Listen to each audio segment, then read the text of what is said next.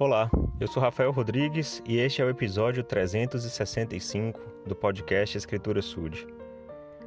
É, é bem marcante e, e emblemático né, ter este primeiro ano, né, 365 episódios, sendo completados na, na semana da Páscoa, porque nós pregamos uma verdade ao mundo quando eu falo nós, somos membros da Igreja de Jesus Cristo dos Santos dos Últimos Dias. Pregamos uma verdade ao mundo que o mundo precisa muito.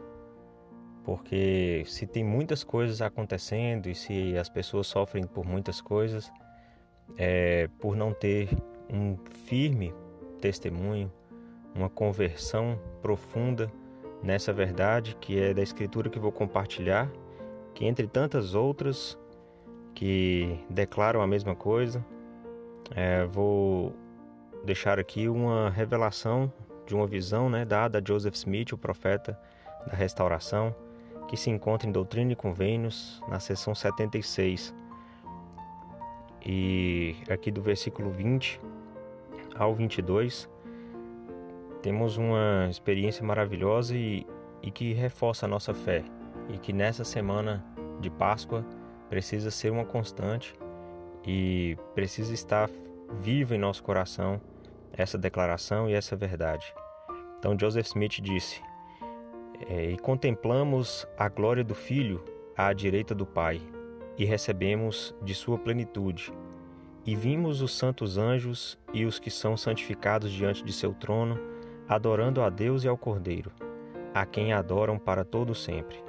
E agora depois dos muitos testemunhos que se prestaram dele, este é o testemunho, último de todos, que nós damos dele, que ele vive.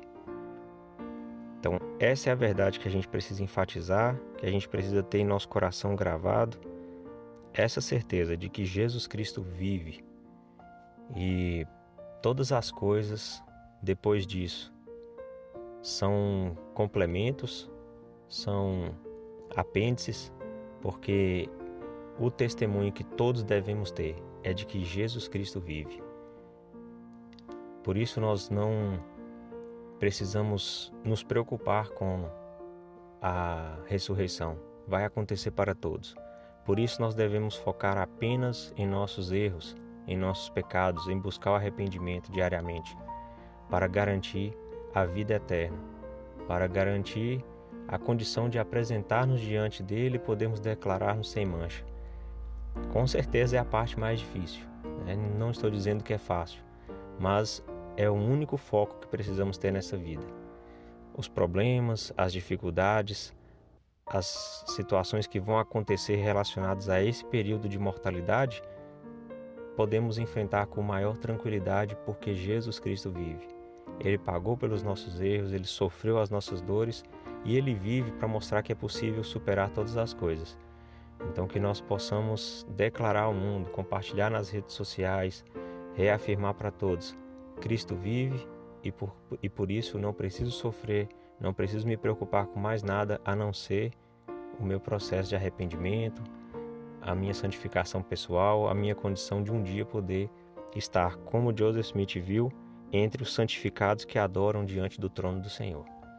E essa é a mensagem, desejando uma ótima semana, em nome de Jesus Cristo. Amém.